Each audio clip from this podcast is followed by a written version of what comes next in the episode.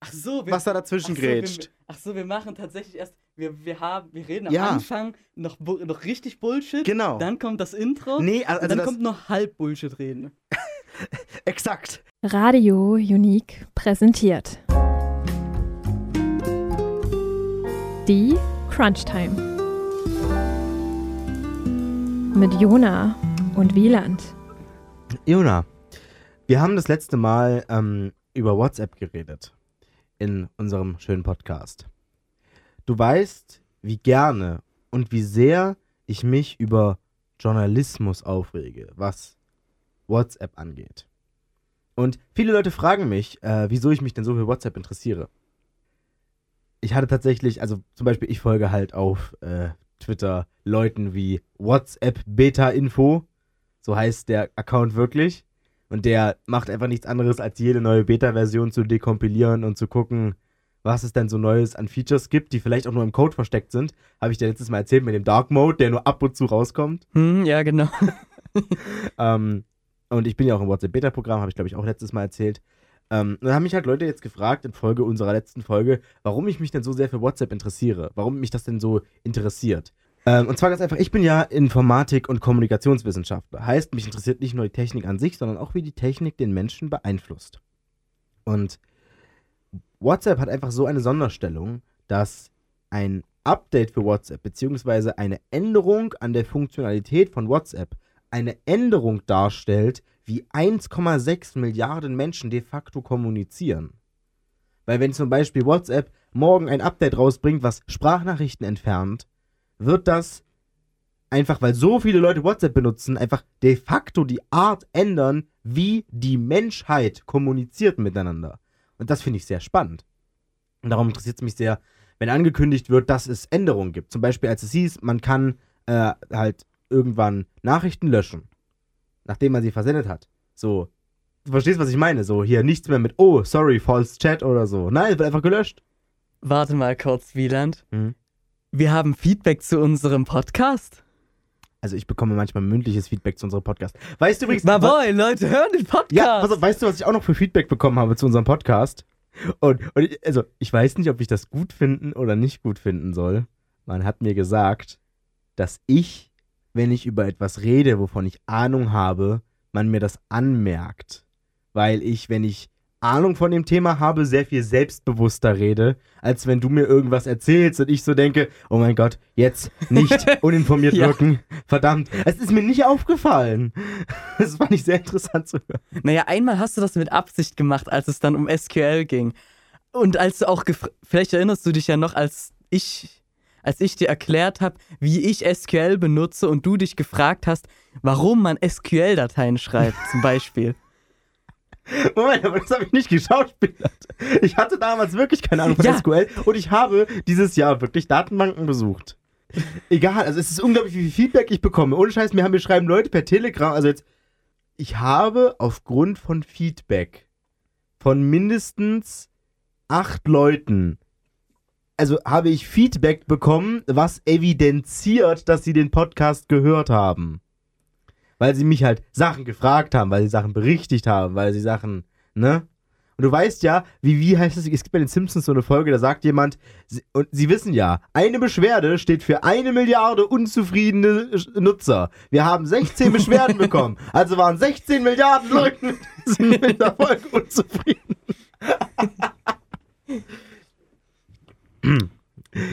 Möchtest du noch mal kurz sagen, welche ähm, Sachen korrigiert wurden? Haben wir Äh, irgendeinen Quatsch erzählt oder, Korrigiert. oder irgendein nur, sinnlosen Zeu Äh, nur, nur sinnloses Zeug? korrigiert. Ich kann, also nicht korrigiert, das ist vielleicht ein, das ist vielleicht ein. Problem ist, mir, mir schreiben die Leute, wenig, die wenigsten Leute schreiben mir so, hey Wieland, in Bezug auf den Podcast. Sondern ich bekomme einfach so random Nachrichten, wie zum Beispiel. Hier, genau, hier, pass auf. Der hat mir einfach so völlig ohne Kontext geschrieben. Bei Flash ist es mittlerweile so, dass es nicht mehr unterstützt wird in Firefox oder Chrome, außer man aktiviert es nochmal explizit in der About-Config und tinkert ein bisschen dran rum. ja, das ist so Feedback. Hier, wie sexuell klingt denn bitte dieses Jona und Wieland? Was? ja, Was am Anfang? ne, das, das am Anfang von der lieben Annika, was ihr auch gerade gehört habt. Ähm, egal. So, jetzt mal die, Schön, die ja. richtigen Themen. Die richtigen, wichtigen Themen. Und diese Art, wie Menschen kommunizieren, dass die durch eine einzelne App so sehr beeinflussbar ist, finde ich halt sehr faszinierend, weswegen ich immer gerne als erster mit weiß, was kommt und was nicht. Wusstest du zum Beispiel, dass es demnächst, angeblich, laut WhatsApp Beta-Info, ähm, sich selbst zerstörende Nachrichten geben soll in WhatsApp? Also, dann kann man, dann kann man endlich guten Gewissens Nudes verschicken. Oder halt wie ich Bilder von Essen. Aber man kann doch dann trotzdem die Nachrichten speichern. Wenn das ein Bild ist oder ein Text ist oder ein Video ist, kann man es ja trotzdem abspeichern. Wofür sollte man das denn dann benutzen? Ja, ich weiß jetzt halt noch nicht, wie das umgesetzt ist. Es ist zum Beispiel bei Telegram kannst du einen geheimen Chat aufmachen und da kannst du ja zum Beispiel sagen, in einem geheimen Chat kann kein Screenshot angefertigt werden. Oder zum Beispiel in einem geheimen Chat kann ich auch eine Nachricht nicht weiterleiten. Und auch nicht Ja, kopieren. stimmt. Also das lässt mich die App nicht machen in dem Moment. Und sowas könnte ich mir vorstellen, dass wenn du eine Nachricht kennzeichnet, kennzeichnest als ähm, hier, die zerstört sich selbst, dass man dann diese, dass man dann ein Screen mit dieser Nachricht nicht screenshotten kann, dass diese Nachricht nicht kopiert oder weitergeleitet werden kann, solche Späße. Könnte ich mir vorstellen. Nun ist es aber auch so, ein Fehler in WhatsApp würde ja ganz schön bemerkenswerte Auswirkungen haben, weil halt so viele Leute es nutzen. Und es gibt immer wieder Leute, Gruppen, Apps, die behaupten, einen Fehler in WhatsApp gefunden zu haben und damit jetzt Kasse machen wollen. Es geht um die App Dasta. Was ist das für eine App? Diese App ist auf Platz 1 in den iPhone-Charts momentan. Okay, davon habe ich noch nie gehört. Und mit dieser App kannst du, es klingt sehr unspektakulär, aber du kannst sehen, wann Leute online waren. Oh my boy. Pass auf, die Sache ist die. Viele Leute und natürlich auch viele uninformierte äh, Magazine oder halt Online-Magazine schreiben halt, dass das eine Lücke ist oder ein Bug. Aber es ist keine Lücke oder ein Bug, weil du weißt, vielleicht, sicherlich, auch wenn jemand seine Privatsphäre-Einstellungen so eingestellt hat, dass man, dass, dass, dass du nicht sehen kannst, wann er zuletzt online war. Genau. Das heißt, dann steht unter dem Namen halt nichts. Wenn derjenige dann online geht, steht er ja online. Ja, und das kann man tracken. Genau. Und diese App macht nichts anderes, als einfach nur jede Sekunde einmal zu gucken, steht bei der Person online. Musst du die irgendwie besonders mit deinem WhatsApp-Account verbinden? Nein, nein, was, weil, wie gesagt, wie das- funktioniert die? Das geht ja unabhängig davon, ob du in Kontakten bist. Also, du kannst ja deine Privatsphäre-Einstellung einstellen, kann jeder sehen, können nur Kontakte sehen, kann niemand sehen.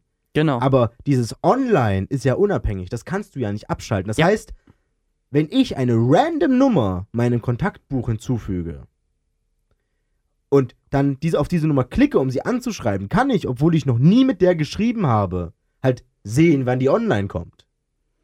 Weil das ist halt so eine Funktion, dass man, also, dass zu jeder Nummer öffentlich abrufbar ist, ob sie online ist oder nicht. Und alles, was diese App nun tut, ist, sie zeichnet das halt auf für die, für die Telefonnummern, die du eingibst.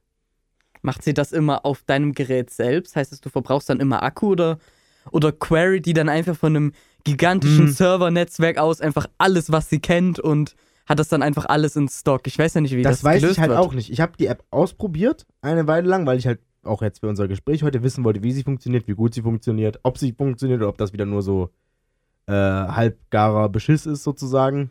So wie Motion Enjoy. Was ist Motion Enjoy? Hast du mal probiert, einen, einen ähm, PS3-Controller oder PS4-Controller am PC anzuschließen? Nein.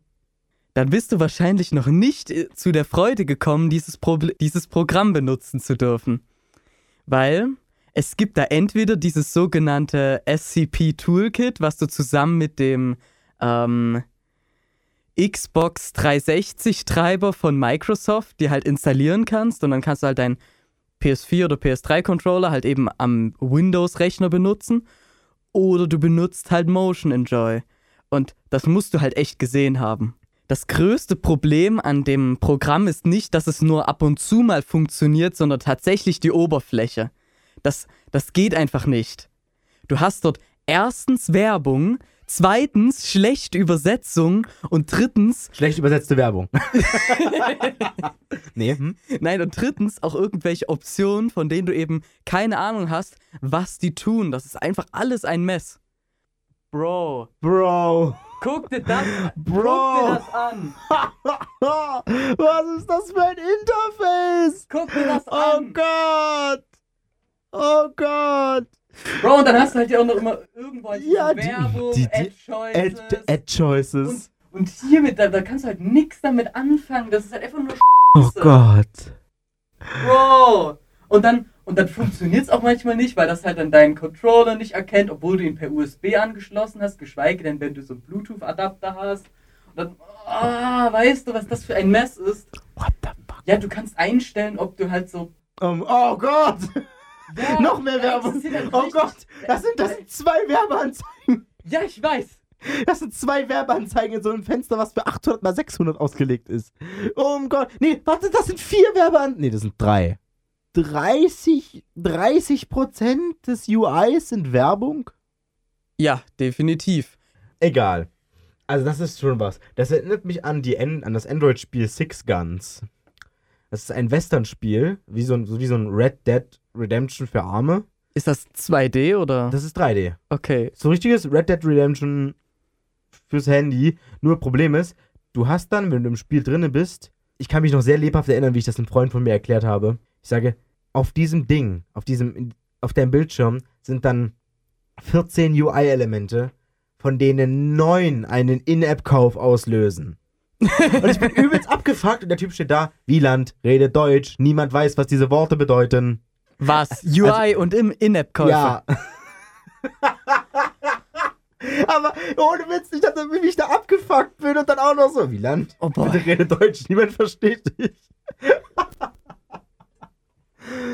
okay, nee, ob wir, also wie gesagt, okay, also jetzt, wo du das sagst, okay, ja, Motion Enjoy ist echt schon, also das, das meinte ich jetzt gar nicht mit halb gewalkt, nur, also unter anderem das, also die UI von das da sieht jetzt auch nicht so geil aus, aber ja, sowas kann man unter halb gewalkt dann verstehen. Oder ich dachte halt eher an sowas wie, es funktioniert, aber auch nicht richtig. Oder Ja, so das ein auch. bisschen. Das auch. Es funktioniert ja auch nicht richtig. Ach so, das okay. Problem ist halt bei mir, ich kann die einzige Alternative, dieses sogenannte SCP Toolkit einfach nicht benutzen, weil das einfach bei mir auf meinem Rechner nicht startet. Ich weiß auch nicht warum. Ich habe es versucht zu fixen. Es geht nicht und das fasse ich nicht noch einmal an. Ja. Ich habe es einmal zum Laufen bekommen und es war gar nicht so schlecht, weil du es ja geschlossen hast, weil du dein Spiel aufhast. Aber fair enough. Aber zum Glück ist das da nicht, äh, nicht, nicht funktionierend, sondern es ist nur sehr geldgeil. Ich konnte halt nicht sehr viel gucken, wie es funktioniert, weil du kannst es nur ein, also du kannst nur einen Slot haben, also nur eine Person überwachen. Jeden neuen, pass auf, jeden neuen Slot, jeden weiteren Slot musst du wöchentlich bezahlen. Also du zahlst pro Oh, Slot Mann. und pro Woche und nach dem ersten Tag musst du auch pro Tag, äh, auch, nee, äh, auch pro für den ersten Slot bezahlen. Das heißt, du kannst einen Tag lang eine Person tracken. 2,50, sagen wir mal, pro Slot und Woche. Heißt, wenn du zwei Leute überwachen willst, dann 5 Euro pro Woche. Wenn du drei Leute überwachen willst, dann 7,50 Euro pro Woche. Und wir so, oh Gott, Das ist im Monat trotzdem richtig viel. das ist richtig viel. Und es ist auch interessant, es ist interessant visualisiert. Es gibt eine Uhr, die halt logischerweise zwölf Stunden hat, wo dann halt so ausgefüllt ist, Ja. wann die Person online war. Und dann macht die App so Guesses nach dem Motto, okay, er war hier online und fünf Minuten später. Oh nein. Also war er in dieser ganzen Zeit online. Also war das eine Zeit, in der die Person ihr Handy benutzt hat. So ungefähr. Und dann wird da zum Beispiel, es wird immer wieder Werbung gemacht und auch in diesen ganzen Online-Artikeln steht immer so, ja, und wenn du zwei Leute überwachst, dann kannst du ja feststellen, ob die miteinander schreiben. Macht das auch die App automatisch? Nein. Und vor allem kannst du nicht. Also kannst du bei bestimmten Arten von Menschen. Weil zum Beispiel, wenn man mich jetzt überwachen würde und jemand, mit dem ich schreibe, dann Ja. würde man da überhaupt nichts korrelieren können. Dieses Korrelieren macht Sinn, wenn du sagst, oh, Person A schreibt um 8.30 Uhr eine Nachricht. Um 8.31 Uhr geht Person B online. Ja. Um 8.35 Uhr ist Person wieder online und eine Minute später ist Person A wieder online. Dann könntest du sagen, okay, also nur, wenn Leute sich sozusagen instant antworten. Oder Leute, wenn Leute instant lesen. Aber ich lese meine Nachrichten nicht instant. Bei mir könntest du nichts korrelieren. Es könnte genauso gut random sein. Wirklich? Ja, aber, aber ich hm. denke halt nicht, ja, wenn du direkt hintereinander schreibst, ja, dann, dann wird das das Programm halt nicht merken, wie du gesagt hast, aber wenn man, ich würde mal sagen, wie fast jeder einfach nur so ab und zu mal schreibt Ja. und wieder offline geht, dann, dann wird Also- das das Programm trotzdem schon tracken, auch Ja, wenn da zwei Minuten oder so dazwischen sind. Ja, klar, aber ich kann mir halt nicht vorstellen, dass man dann jetzt so übelst die Korrelation. Man könnte sowas machen wie, wenn, wenn wir wirklich noch in diesen alten Instant Messenger-Zeiten leben würden. Wenn wir jetzt sagen würden, okay, es müssen beide Parteien online sein, um miteinander chatten zu können. Wie so bei ICQ. Ja. So, dann könntest du natürlich sagen, oh, die sind beide online. Und jetzt sind sie beide nicht mehr online. Und jetzt sind sie beide, die schreiben miteinander. Ja. Aber ansonsten, ich kann jemandem schreiben, dann fünf Stunden offline gehen, der schreibt mir nach drei Stunden, ich sehe es erst nach zwei Stunden. Dann, Ja, denkt, dann genau. denkt sich die App, what the, what the f die schreiben nicht miteinander, aber wir schreiben miteinander. Ja. Also, das nur nebenbei. Die Frage, die ich dir gerne stellen möchte und die ich in Vorbereitung auf unser heutiges Gespräch auch schon anderen Leuten gestellt habe. Prinzipiell ist diese Information, ob jemand online ist. Ja, öffentlich abrufbar. Jeder könnte von jeder Nummer, die er kennt, prinzipiell die ganze Zeit, auch ohne diese App ja einfach sich selbst was bauen oder Ja. nachgucken, ob jemand online ist und das aufschreiben. Kann man das auch direkt mit einer API abfragen? Nicht mit einer offiziellen. Du könntest es safe reverse engineeren oder Späße. Aber bei WhatsApp ist das sehr schwer. Die WhatsApp-APK lässt sich nicht dekompilieren. Ich habe ganz viele Tools ausprobiert, um die WhatsApp-APK zu dekompilieren. Sie failt immer. Also wenn du das so spe speziell obfuscatest, dann kann der, dann können die ganzen Standard-Decompiler Mhm. das nicht dekompilieren. Und bei WhatsApp habe ich es noch mit keinem geschafft. Ich weiß nicht, wie WhatsApp Beta Info das macht. Meine Frage ist: Ist das Anbieten einer solchen App unethisch? Einerseits würde ich sagen, ich würde sagen, ja, wegen der Intention, die die Person dabei hat, weil man sieht, diese App wird auch damit beworben, hey, du kannst gucken, ob dich deine Freundin betrügt, was voll sinnvoll ist. Ach, weil ich- damit bewerben die auch noch, okay. ja, aber, ja, ist ja, das ist ja auch voll logisch, weil ich müsste ja bloß die, die Telefonnummer meiner Freundin da eintragen und dann alle Männer, die sie vielleicht kennt, und dann muss ich mit 30 Lots kaufen. und dann kann ich mich den ganzen Abend hinsetzen und korrelieren, ob die Online-Zeiten meiner Freundin mit den Online-Zeiten von einem von 500 Männern, die sie kennt, korreliert. Was immer noch nicht heißt, dass sie mich mit ihm betrügt, was einfach nur heißen könnt, könnte, könnte, dass sie mit ihm schreibt. Und, Genau. dann, und dann bricht meine Beziehung auseinander, weil ich den ganzen Tag damit beschäftigt bin, WhatsApp Online-Statik zu korrelieren. Aber ansonsten weiß ich halt nicht. Es ist einfach nur ein Tool, was das Abfragen und Speichern von Informationen, die sowieso da sind, auch ohne diese App. Es ist nicht so, dass die App diese Daten erst sichtbar macht. Ist es dann unethisch? Das sehe ich nicht so, weil es tatsächlich einfach nur eine Vereinfachung TM natürlich ist. TM. Also, du hast recht, ja, die Informationen sind da. Und genau deswegen finde ich es jetzt nicht unethisch, weil du das theoretisch auch mit viel Mühe selbst nachgucken könntest. Und die Informationen, die du von dort bekommst, sind ja jetzt auch nicht gerade wertvoll, würde ich jetzt mal sagen. Wie, Weil, ge- also wie gesagt, Ob jetzt so zwei Menschen miteinander schreiben oder nicht, das kann ja auch teilweise, teilweise irrelevant sein. Das außerdem. Also, wie gesagt, es sind natürlich private Informationen zu wissen. Also, das Einzige, was man vielleicht äh, daraus ablesen könnte, ist, okay, wenn jemand online ist, dann schläft er logischerweise nicht. Das könnte man gucken. Also, man könnte gucken, wann jemand ins Bett geht oder wann jemand aufsteht. Was okay, dann würde man halt sehen, dass Wieland nie schläft. was gen- genau. Nein, aber was zum Beispiel auch wieder komplett ähm, äh, komplett arbiträr ist. Also es muss nicht unbedingt stimmen, weil ich habe zum Beispiel Freunde, die stehen auf und gucken dann die ersten vier Stunden des Tages nicht auf ihr Handy. Ja. So, und dann denke ich mir auch, okay, bei denen könnte man das zum Beispiel auch nicht tracken. Also, diese Informationen geben nicht sehr viel Aufschluss. Sie geben Aufschluss, aber naja, ich weiß halt nicht, was ich aus ethischer Sicht davon halte. So, wenn natürlich beworben wird, von wegen, hier mit dieser App kannst du Leute überwachen, dann ist das natürlich ethisch fragwürdig. Aber allein zu sagen, okay, ich habe ein Tool programmiert, was das Abrufen und Speichern von Informationen, die sowieso da sind, vereinfacht, würde ich nicht, würde ich Kommentare wie Ersteller solcher Apps gehören erschossen, wie ich ihn gelesen habe, ähm, nicht äh, verständlich finden. Nee, Sure. aber ja, aber auf, ich habe, ich habe bei, bei T-Online, und dann jetzt geht's nämlich weiter.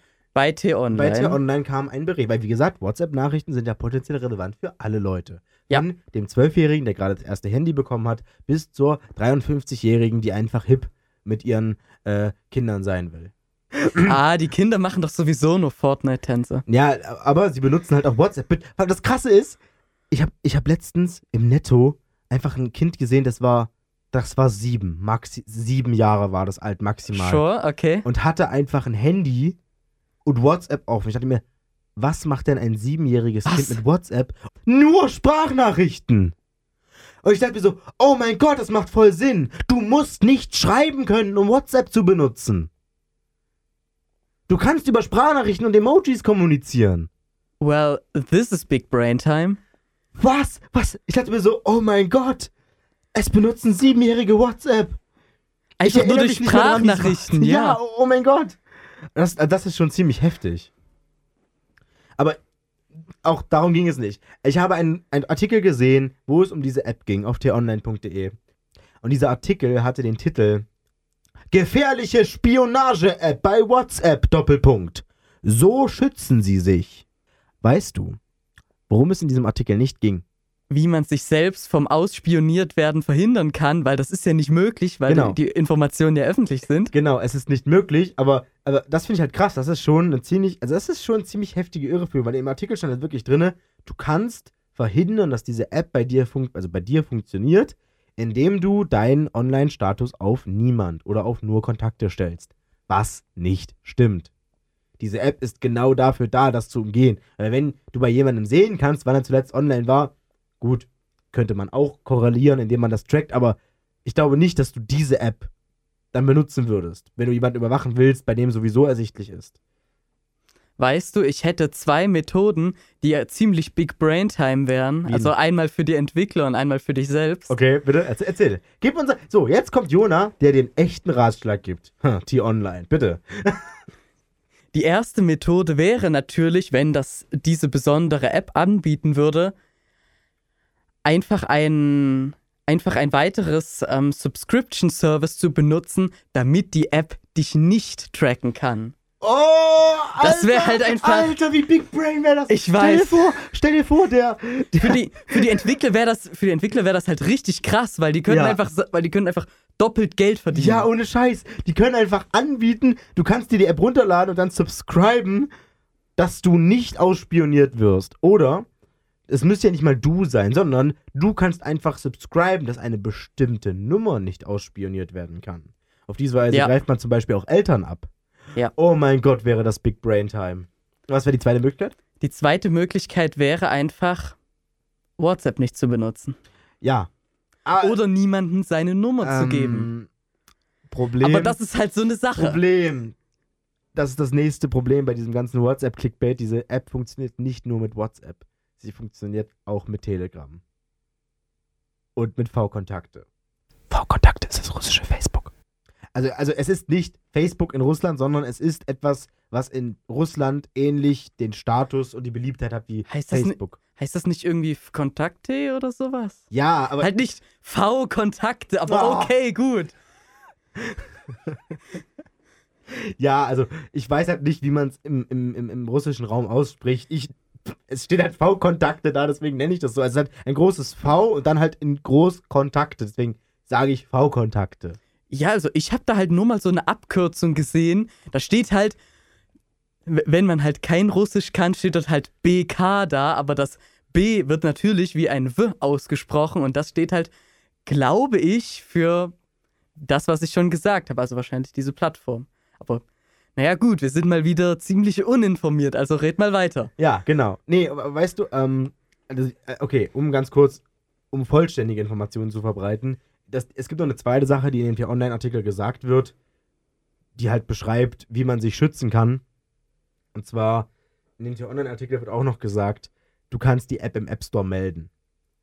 Das mag, sure. das mag, ja, das mag eine valide Möglichkeit sein, gegen diese App vorzugehen, aber es ist technisch gesehen auch nicht eine Sache, die du machen kannst, um dich davor zu schützen, ausspioniert zu Ja, werden. es fixt, Höchstens- nicht, es fixt nicht unmittelbar dein Problem. Indirekt. Aber ich habe einen Big Brain Move, den man machen könnte.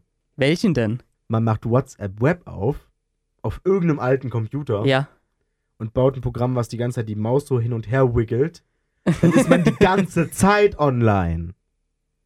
Sure. Und dann würden halt die Daten nutzlos werden, weil halt die ganze Zeit dasteht, dass du online bist. Ja, und das Beste ist sogar, wenn du das ähm, nicht in irgendeinem Chat ähm, bleiben lässt, dann liest es auch nicht automatisch deine Nachrichten. Das heißt, da bleibt praktisch dieses, dieser blaue Haken, dieses Feature eben noch da. Ja. Na klar, also die, ja. Ja. Das heißt, du müsstest halt irgendwie. Ich habe zum Beispiel äh, in meinem WhatsApp, weil, wie gesagt, ich teste gerne WhatsApp-Features aus. Weißt du, Wieland, einfach mal ein Raspberry Pi einfach mal irgendwo hingeklatscht und WhatsApp Web geht los? Sofort? Ja, wie gesagt, also ich denke, das, das wäre eine valide Möglichkeit. Ah, jetzt brauche ich einen neuen Android-Emulator, weil ich würde das gerne ausprobieren. Aber ich würde mir jetzt, ich, jetzt werde ich mir wahrscheinlich einen Android-Emulator einrichten, wo ich mir dann halt die App Dasta nochmal runterladen muss, Ja. um halt dann nochmal den Testzeitraum zu haben, um zu testen. Dann würde ich halt mich selbst überwachen. Mal gucken, ob die Daten halt wirklich nutzlos werden, wenn ich äh, bei WhatsApp Web das mache. Das ist eine gute Idee. Das probiere ich mal aus. Ja, wahrscheinlich, weil ähm, wenn du bei WhatsApp Web ja online bist, zeigt es dir ja immer online an. Das unterscheidet das ja nicht. Ich kann mir nur vorstellen, dass das ähm, bei einer etwa einer ganz anderen Plattform, die das etwas anders löst, ähm, nicht so funktioniert wie zum Beispiel Steam. Wenn du dort nämlich auf dem Handy online bist, zeigt es dir auch so ein Handysymbol neben dem Account an. Ich weiß halt nicht, welches ähm, Gerät dann eben Vorrang hat, ob dann immer die Mobilgeräte Vorrang haben, sodass es dir dann immer dieses Symbol anzeigt oder halt nicht. Aber damit könnte man das ja natürlich auch wieder tracken, aber sowas ha haben ja ähm, WhatsApp und Telegram nicht. Ja, das zählt einfach als online. Vor allem, weil du Ja. bei WhatsApp ja. Bei WhatsApp wird ja technisch gesehen der Nachrichteninhalt von deinem Handy abgerufen. Ja, es ist ja sowieso noch alles äh, nummernbasiert. Ich habe nämlich letztens mal im Internet gelesen, dass man irgendwie in Gruppenchats irgendwie eine sehr spezielle Nachricht, wahrscheinlich mit irgendwelchen besonderen Characters, reinschicken kann, die dann eben den kompletten Chat unbrauchbar macht. Also anscheinend scheint es einfach komplett ähm, den, im Chat einfach alle Nachrichten zu löschen oder so. Ähm, da habe ich äh, mal was ähnliches gehört. Es gab mal diese Nachricht, ich weiß nicht, ob du die auch kennst, die mit dem Touch the Black Point. Ja, natürlich. Ja, das. Ich Kenn kann mir ich. vorstellen, dass es was ähnliches ist. Also, Ja, genau, diese Sache mit diesem Punkt, auf den man klicken kann. Das hatte ja so funktioniert, dass du dort so einen Unicode-Character davor so drin hast, der eben ähm, WhatsApp hintereinander anweist, eben von ähm, Left to Right nach Right to Left zu switchen. Das, i- das bedeutet praktisch, dass WhatsApp versucht, den danach folgenden Text eben komplett umzudrehen und eben wie die Sprache im arabischen Raum eben von rechts nach links darzustellen. Aber da ist halt einfach ein Fehler aufgetreten, weil es das so oft hintereinander gemacht hat, dass es dann einfach abgestürzt ist, wenn du halt auf den Punkt drauf gedrückt hast. Weil nämlich genau zu dem Moment, wenn du drauf gedrückt hast, hat es nämlich den String nochmal evaluiert und dann ist es eben gecrashed. ich kenne aber tatsächlich, das war nicht das, woran ich gedacht habe. Was? Ich kenne nämlich noch was. Kennst du den Effective Power Bug?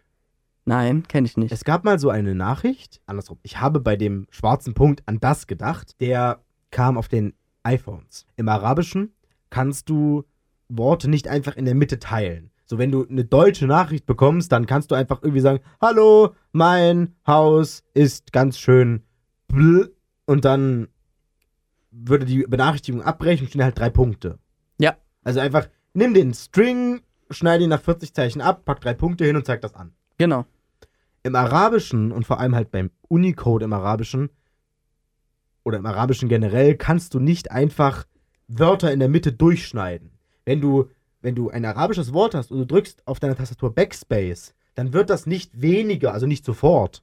Ja. Dann wird das nicht sofort weniger, sondern es fangen zum Beispiel erst an, äh, Zeichen über und unter der Schrift zu verschwinden. Und Genau, dann, dann verschwinden einfach nur Linien und du musst halt immer weiter drücken, bis dann weg ist. Ja, das habe ich, kenne ich. Und ganz oft zum Beispiel ändert sich, wenn du den, das Ende eines Wortes änderst, ändert sich auch der Anfang. Ja. Und solche Späße. Jetzt ist das Problem, dass am Anfang iPhones damit nicht umgehen konnten. Das heißt, Mhm.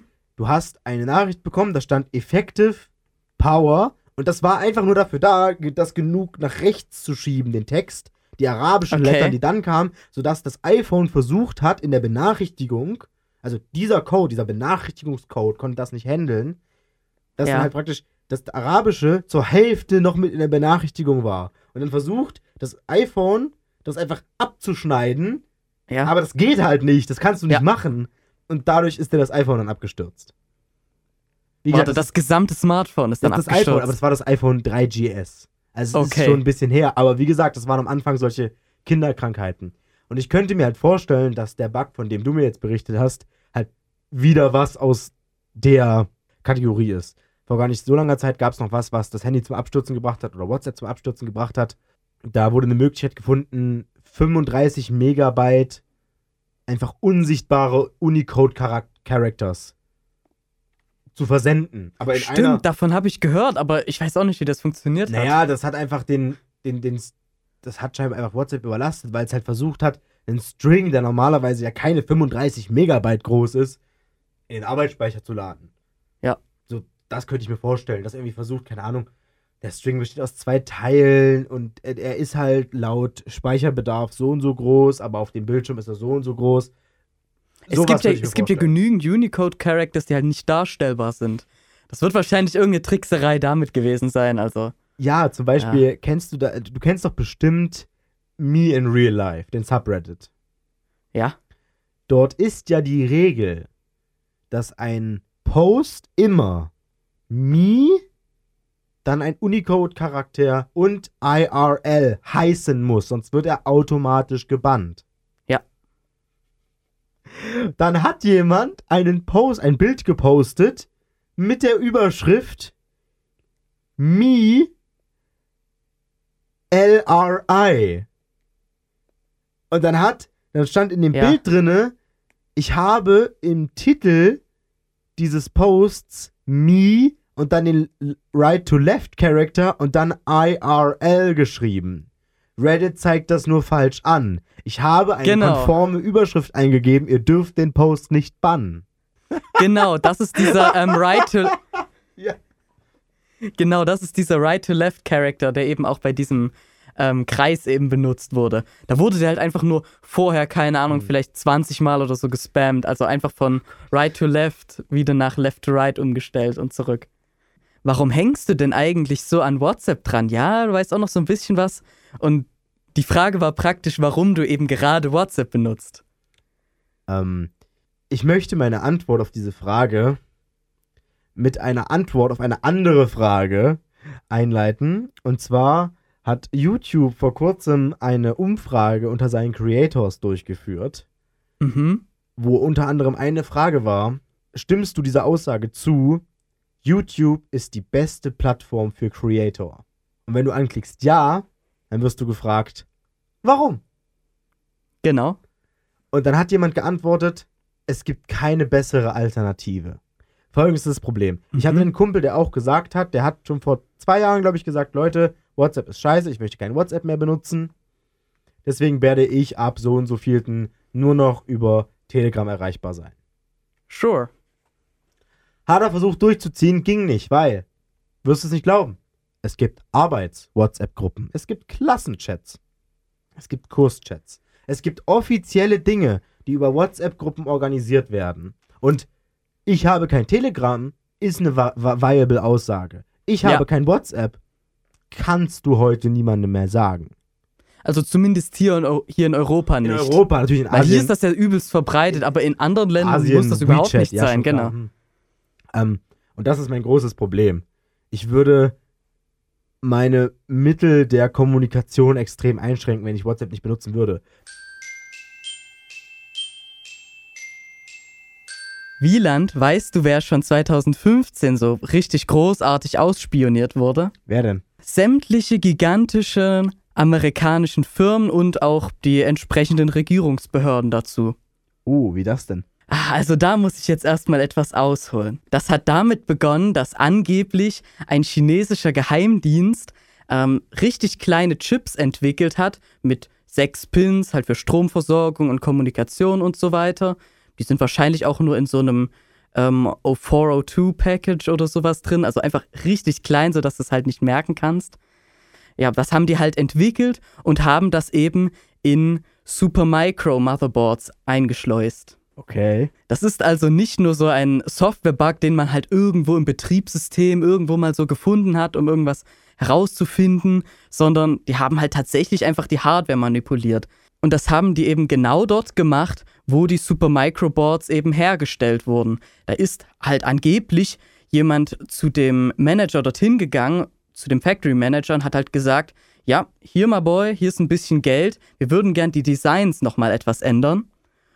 Und jedenfalls, dann wurde halt in bestimmten Supermicro Motherboards dann eben dieser spezifische Chip verbaut. Jetzt fragt man sich natürlich, ja, was will man denn damit anfangen, wenn man so einen super kleinen Chip irgendwo hat?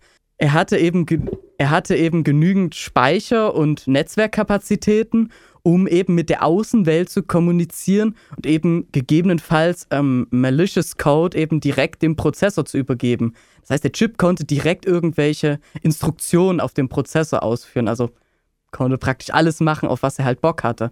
Und er konnte auch über das Netzwerk hin dann natürlich auch mit anderen Rechnern kommunizieren und die möglicherweise infizieren. Aber dieses, diese, dieses Netzwerk, also dieses Abrufen von malicious Code, passierte das über die interne Netzwerkschnittstelle von was auch immer die Netzwerkschnittstelle war, die der Supermicro-Computer äh, hatte? Oder war es so eine Art eigenes Mesh-Network? Also hat der Chip sozusagen einfach dem der normalen Netzwerkschnittstelle, die der Prozessor auch benutzen würde, gesagt: Leute, bitte einmal Netzwerkverbindung dorthin. Oder war das so, dass ich mich mit einem, mit einem Gerät in die Nähe des Motherboards begeben musste und dann hat das Gerät einfach auf Signale in einer bestimmten Frequenz gewartet? Es ist eher das Letztere. Okay. Denn das, denn das Motherboard würde ja für solche Zwecke designt, dass es eben auch in sehr sicheren Umgebungen eben vollkommen unabhängig vom direkten Internet eben agieren kann. Das heißt, da werden die dann einfach ähm, praktisch aus der Nähe das irgendwie abrufen können oder da eben etwas draufspielen können, ja. Okay, das ist schon heftig. Aber was mich jetzt interessiert ist, du weißt das. Das heißt, offensichtlich ist das eine Sache, die rausgekommen ist. Wann ist die denn rausgekommen und welche Auswirkungen hatte das zum Beispiel auf Supermicro? Also das wurde, glaube ich, das erste Mal ähm, im Sommer 2015 entdeckt. Also das Projekt, um die dort zu implantieren, war natürlich entsprechend schon viel früher, aber 2015 wurde das eben erstmalig entdeckt. Und da haben sich natürlich erstmal sämtliche Firmen erstmal zurückgehalten und erstmal intern die ganzen Mainboards untersucht und halt erstmal selbst geschaut ähm, bis dann alle so nacheinander tatsächlich zugegeben haben, ja, wir haben dort halt was gefunden. Wir haben dort eben diesen kleinen verbauten Chip verbunden, gefunden, der dort eigentlich nicht sein sollte, laut unseren Plänen. Und das klingt zwar erstmal schon so gar nicht so schlimm, weil, naja, ja, es läuft halt auf irgendwelchen Servern, die können dann halt Daten abrufen, ja, sure, aber worin liegt denn jetzt nun genau der Zweck von den ähm, chinesischen Geheimdiensten tatsächlich so etwas zu machen? Die wollten tatsächlich auf lange Zeit Einfluss über fremde militärische und Regierungssysteme erhalten. Deswegen konnten die dort entsprechend auch Millionen dafür ausgeben, weil irgendeinen kurzzeitigen Software-Bug oder sowas interessiert halt die Geheimdienste überhaupt nicht. Die wollen halt sicher Geld mehr oder weniger wie anlegen, um dann eben Informationen der Zukunft oder Kontrolle zu haben. Also das ist schon wirklich Big Brain Time. Also weil so, so Zero-Day-Exploits sind halt immer so, mh, hm, halt vorhanden, aber dann werden die halt gefixt. Das heißt, so für Exploits Geld auszugeben als Regierung ist keine gute Geldanlage. Ja. Aber natürlich sagen zu können, es ist halt, es ist richtig der Big Brain Move von der chinesischen Regierung, weil halt, also mittlerweile hört das auch schon wieder ein bisschen auf und nimmt schon wieder ein bisschen ab, aber vor allem früher war es ja so, dass in asiatischen Ländern ein sehr großer Teil von, jetzt sage ich mal, äh, halt Elektronik-Hardware hergestellt wurde. Man sagt hier, designed by Apple in California, assembled in China. Genau, also das, was ich gelesen habe, war, dass 90% der PCBs, also die, die tatsächlich dann in irgendwelche Produkte kommen, in China hergestellt werden, aber nur 70% der Mainboards. Also nur ist halt auch so eine Sache, weil es wird ja der weltweite Markt betrachtet. Hm. Das ist halt wirklich schon richtig krass. Aber welche, äh, wie kann ich mir das vorstellen? ist diese Sache jetzt insofern abgeschlossen, dass man einfach sagt, ja, das war damals so und wir hoffen einfach, dass es nicht nochmal passiert ist? Oder, oder verstehst du, was ich meine? Weil es klingt jetzt so nach einer Sache wie, okay, haben denn die Leute, die jetzt davon wissen, dass sie davon betroffen sind, irgendwas gemacht? Ja, die vielen betroffenen Firmen haben einfach ähm, das selbst untersucht und haben dann alle nacheinander tatsächlich die Server halt gegen andere ersetzt. Ja, das ist nicht gerade billig, aber ja, die haben das gemacht und die wurden auch entsprechend benachrichtigt und so weiter. Okay, das heißt im Endeffekt, die Sache hat man halt nicht so mitbekommen, weil es wohl scheinbar hauptsächlich Server-Hardware war. Das heißt, die Sache hat wohl hauptsächlich Firmen betroffen oder halt Behörden oder halt Leute, die Server brauchen und die nicht irgendwelche kleinen Bastler Genau. wie wir sind. Ähm, aber interessant. Aber man, siehst du, davon hat man, also zumindest habe ich davon nicht sehr viel mitbekommen. Ich meine, ist auch schon ein bisschen her, 2015, da war ich ja gerade noch in der Schule, da habe ich natürlich so viel nicht davon mitbekommen. Naja, in der Sicherheits- und Geheimdienst-Community hat das halt riesige Wellen geschlagen, dass die eben so etwas gedroppt haben, halt so ein Supply Chain Attack. Ist ja, denke ich, logisch, weil, denn naja, solche Server werden eben bei ziemlich kritischen Informationen eben benutzt, wenn halt irgendwie eine Rakete gesteuert werden muss oder generell irgendein Waffensystem oder wenn auf einem Navy-Schiff irgendetwas gemacht werden soll, was halt, ich weiß ja nicht, was die dort alles so berechnen. Hm. Das war halt einfach wirklich essentiell und da waren eben eine große Bank, die halt ungenannt bleiben wollte, betroffen, genauso wie Amazon, Apple, entsprechend auch die CIA und auch das Department of Defense, weil die haben auch solche Server benutzt mit den entsprechenden Super Microboards. Oh, um und Gottes dort Willen. waren halt überall diese Chips drin.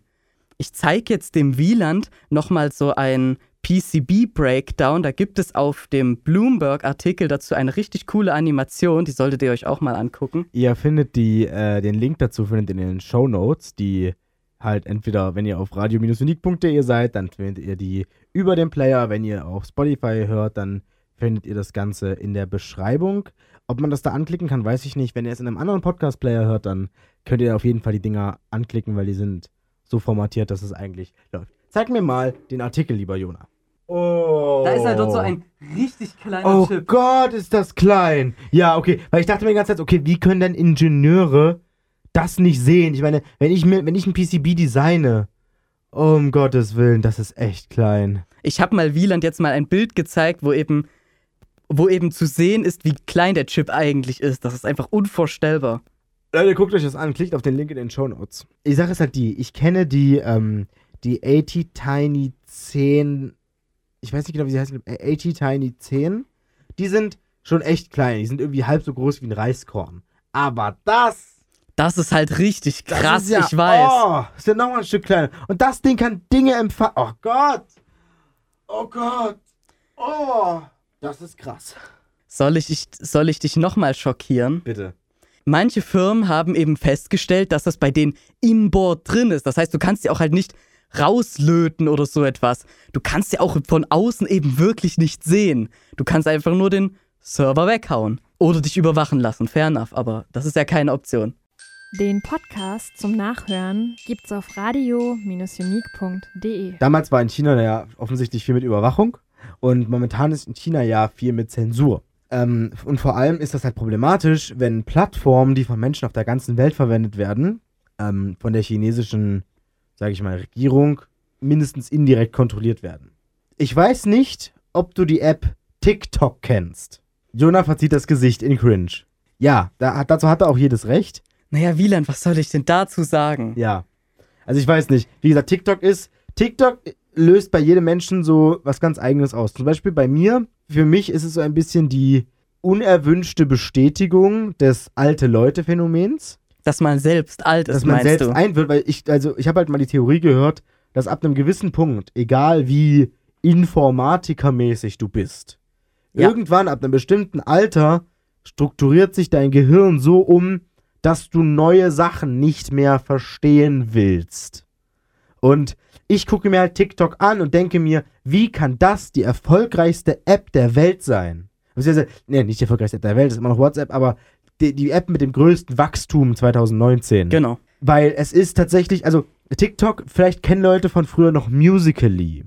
Musically war halt diese App, wo Leute legit einfach nur ihre Münder zu Musik bewegen und damit berühmt geworden sind. Ich sag zum Beispiel Lisa und Lena. Lisa und Lena sind zwei Zwillinge, die einfach nur, die, die sind beim, nicht beim Echo, sondern bei, beim, beim Bambi, äh, bei irgendeiner wirklich Mainstream-Media-Veranstaltungen sind die aufgetreten, also sind nicht aufgetreten, sie sind einfach da gewesen und haben dort was gesagt auf der Bühne, weil sie berühmt sind. Und sie sind berühmt, weil sie sehr gut ihre Lippen zu Musik bewegen können. Das ist nicht mal verheimlicht, also das ist der Sinn dieser Plattform. Auf TikTok ist es mittlerweile ein bisschen anders, also ist jetzt einfach nur noch die generelle Prämisse, okay, du kannst dir halt irgendeinen Song aussuchen und kannst praktisch dann ein Video mit diesem Song synchronisieren. Aber TikTok entwickelt sich halt immer mehr zu so einer, zu so einer Art Videoplattform, wie es halt YouTube auch ist. Auf TikTok äh, werden natürlich Sachen auch streng reguliert. Auf TikTok wird jedes Video, was hochgeladen wird, von einem Mhm. Menschen geprüft und in eine von sechs Kategorien einsortiert. Da ist zum Beispiel so eine Kategorie dabei wie das Video ist so geil und witzig, dass es einen manuellen Algorithmus-Boost bekommt und besonders vielen Leuten vorgeschlagen bekommt. Aha. Da gibt es aber auch solche Sachen wie halt, wird nicht vorgeschlagen oder ist nur für dich selbst sichtbar oder ähm, wird anderen Leuten nicht in der Suche angezeigt. Solche Kategorien gibt es da. Und, also wirklich das allerletzte Mittel ist die Löschung. Das wird meistens nicht gemacht. Meistens werden die Videos einfach als nur für dich sichtbar angezeigt. Und dann machst du halt ja, ein Video gibt Sinn. und dann, aber du siehst, aber du bekommst das nicht gesagt, dass das Video nur für dich sichtbar ist. Das heißt, du denkst dir, scheiße, niemand guckt mein Video, offensichtlich interessiert dieses politische Thema niemanden. Ach so. Ja, das ist der heftige Scheiß. Und Bro, das ist halt richtig sneaky. Genau, pass auf, und jetzt gab es aber ein Mädel, was auf richtig intelligente Weise diese Einstufung umgangen hat. Und zwar, ein Mitarbeiter bei TikTok muss in seiner Schicht 1000 Videos einsortieren. Die Schicht geht acht Stunden lang. Ja. Das heißt, er hat ungefähr 28 Sekunden pro Video, Ja. wenn er eine Windel trägt. Ein Mädel wusste das halt, beziehungsweise war sich dessen bewusst und hat also einfach 30 Sekunden lang über Schminke geredet. Ja. Und als die 30 Sekunden um waren, hat sie angefangen mit, ey Leute, ihr wisst schon, in China gibt es Konzentrationslager. Ja. Und hat halt angefangen darüber zu reden. Und das Video wurde halt nicht direkt nach dem Uploaden halt irgendwie äh, halt gelöscht oder nicht auf halt sofort halt privat Visible gesetzt. to Self. Genau. Dass es halt einige tausend Views hatte, bis ihr gesamter Account wegen mehrerer Verstöße gegen die Community-Richtlinien äh, gelöscht wurde. Aber sie hat es für einen kurzen Moment geschafft, halt politische Themen auf die Plattform zu bringen. Und daran merkt man halt, dass es nicht so ist, wie TikTok immer sagt. Die sagen so, wenn du keine politischen Themen siehst auf der Plattform, dann liegt das wahrscheinlich einfach daran, dass Leute sich nicht für politische Themen interessieren, beziehungsweise wir hier auch politische Themen nicht so gerne sehen, weil diese App Leute zum Lachen bringen soll. Das ist eine fröhliche App. Hier werden keine kontroversen Mhm. Videos geguckt. Also mach am besten keine. Guck mal, dieses Video hat zwei Views. Es liegt nicht daran, dass wir das auf Visible to Self gestellt haben. Es interessiert niemanden, wenn du über Politik redest. Das ist einfach so ein Big Brain Move. Das, das war so nice. Wie handeln die das denn so mit der menschlichen Kapazität, das tatsächlich immer zu überprüfen? Also ja, ich habe, du hast ja jetzt schon gesagt, ja, die haben halt nur, sagen wir mal, 20 Sekunden pro Video maximal, um das halt zu überprüfen. Aber das ist einfach trotzdem noch viel zu viel bei einer so stark wachsenden Plattform. Wie willst du das machen? Wie Ich geht weiß, das? Also ich weiß nicht, wie sie es machen, aber offensichtlich machen sie es. Äh, ja, Jona, aber ich weiß nicht, wie sie es machen. bei uns werden wahrscheinlich schon unsere potenziellen TikTok-Accounts jetzt dadurch schon ja, gebannt unsere werden. Also. potenziellen. My boy. Unsere, wenn ich jetzt auf TikTok gehe und mir einen Account erstellen will, so, nö. Weißt du, was dann TikTok einfach sagt? Was? Ja, erstell dir bitte ein neues Passwort. Dein Passwort darf nicht leer sein. Das Passwort darf keine Buchstaben enthal- enthalten. Das Passwort darf keine Zahlen und keine Sonderzeichen beinhalten. Dann hänge ich für ewig im Passwort neu setzen Bildschirm fest. Es rejectet einfach immer dein Passwort. Das kann sich ja auch selbst meinetwegen irgendwas ausdenken. Es könnte ja auch immer sagen, ja, das kommt halt in irgendeiner Bibliothek irgendwo vor. Also halt in einer internen Bibliothek, wo die halt sagen, wir haben hier schon mal ein paar Wörter aus dem Wörterbuch gespeichert und checken halt immer die Passwörter ab, dass halt Leute nicht einfach nur Wörter da reintun. Ist ja logisch. Schon klar. Und dass die dann einfach jedes Mal sagen, ja, Wieland, wir haben das aber hier schon gefunden. Nimm bitte ein anderes Passwort.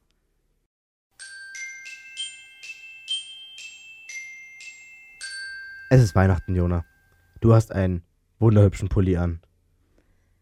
Also einen typischen, also die Hörer, die es jetzt nicht sehen können, Jona hat einen typischen Weihnachtspullover an, wie man sie halt so anhat. Es sind Reihen von Geschenken, Reihen von Pinguinen, Reihen von Zuckerstangen und Reihen von Weihnachtsmännern. Und Jona streckt mir gerade seinen Bauch hin, damit ich das auch noch sehen kann. Es sind auch noch Reihen von Tannenbäumen drauf. Zu Weihnachten werden ja ganz gerne Techniksachen verschenkt. Und vor allem werden zu Weihnachten auch gerne ähm, Smart Home Geräte verschenkt.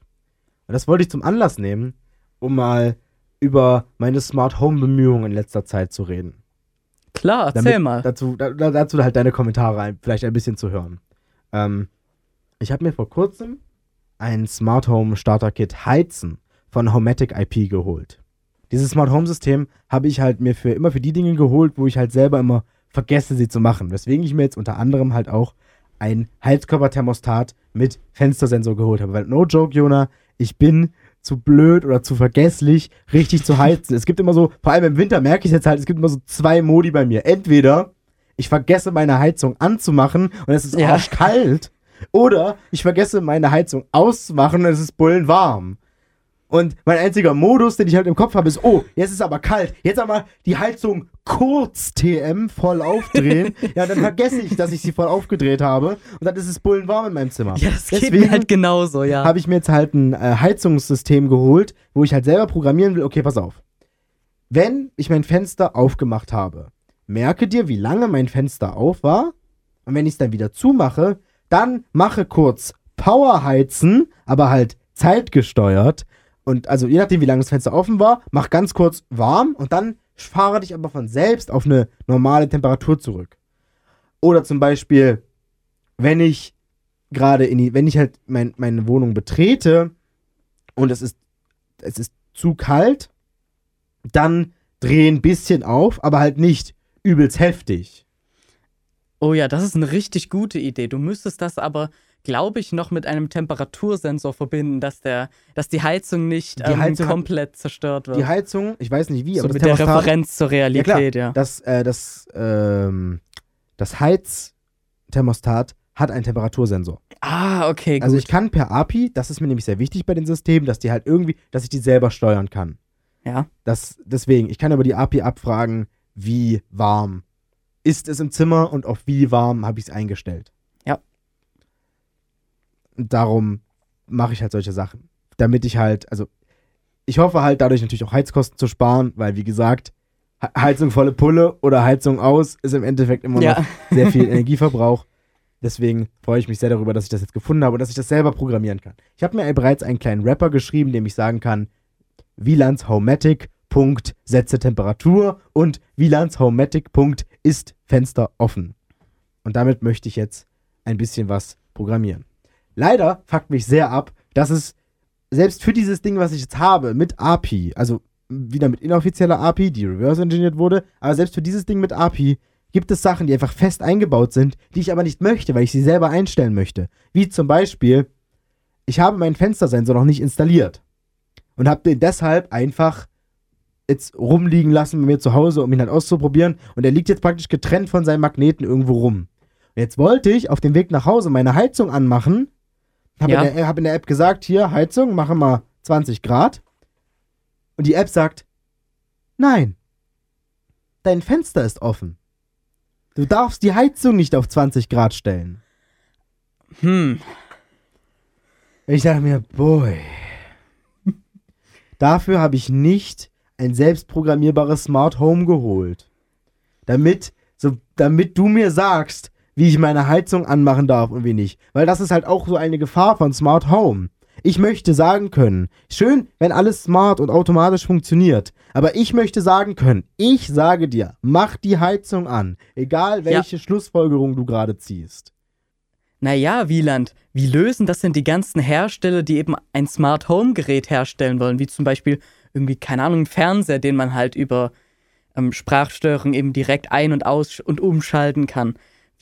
Machen die denn das? Woher bekommen die denn dann den Zugang zu den APIs? Schlagen den einfach die Firma und sagen dann, ja, gebt mal her, ihr bekommt hier mehr Devices Ja, und die geben das dann halt einfach Das raus? Problem ist oder? halt, manches sind halt, das viele sind proprietäre Lösungen. also du kannst dir praktisch, also so für Integrationen mit sowas wie Alexa und Google Home, da gibt es Schnittstellen. Aber dass ich einfach nur sage, hey, ich möchte meinem Gerät, was in meinem Netz hängt, einfach sagen können, hey du Gerät, stelle deine Temperatur mal auf so und so, das geht halt oftmals nicht. Meistens ist es ein geschlossenes System aus einem Hub, den smarten Geräten, der Cloud des Herstellers und deinem Handy. Und, auf, und all das ist halt in deren Vorstellung alles, was du brauchst dafür. Weil du kannst ja entweder Sachen mit der Handy-eigenen Sache automatisieren Ja. oder du machst es halt manuell über Smartphone. Aber mir ist es halt unangenehm, dass mein Smartphone sozusagen da diese Zentrale ist. Ich möchte halt lieber sagen, wenn ich das wollen würde, ich will es nicht, aber wenn ich das wollen würde, könnte ich mehrere Backup-Systeme haben. Sodass ich, selbst wenn mein Smartphone verloren geht oder kaputt geht, dass ich dann nicht im Kalten sitze, weil ich keine andere Möglichkeit habe, meine Heizung anzumachen. Mir ist immer wichtig, dass es da noch Alternativen gibt. Den Podcast zum Nachhören gibt's auf radio-unique.de. Nächstes Mal machen wir weiter mit deiner tollen Audiofolge. Da lass ich mir nämlich richtig was erzählen von Jona. Ja, das wird richtig genial. Da wird einfach die gesamte Sendung wirklich nur so um Technik hinter der Musik gehen. Also, Ich habe davon sehr wenig Ahnung, Jona davon sehr viel. Das heißt, ich bin sehr gespannt und freue mich darauf, viel Neues zu lernen. Und ihr bestimmt auch. Deswegen schaltet auf jeden Fall nächstes Mal ein im, in der neuen Dekade, Jona. Stell dich in der der Witz ist doch schon alt. Stell dich in der letzten Dezemberwoche einfach darauf ein, von allen Leuten gesagt zu bekommen, hey Jona, wir sehen uns nächstes Jahrzehnt. Ja, darauf habe ich mich schon vorbereitet. oh Jetzt ja, schon. und ich erst, und ich erst. Und das Schlimme ist, ich bin aber auch jemand, also jemand, der den, diesen Witz bringt. Oh Mann, ey. Macht's gut, liebe Freunde. Bis zum neuen Jahrzehnt. Jo, ciao.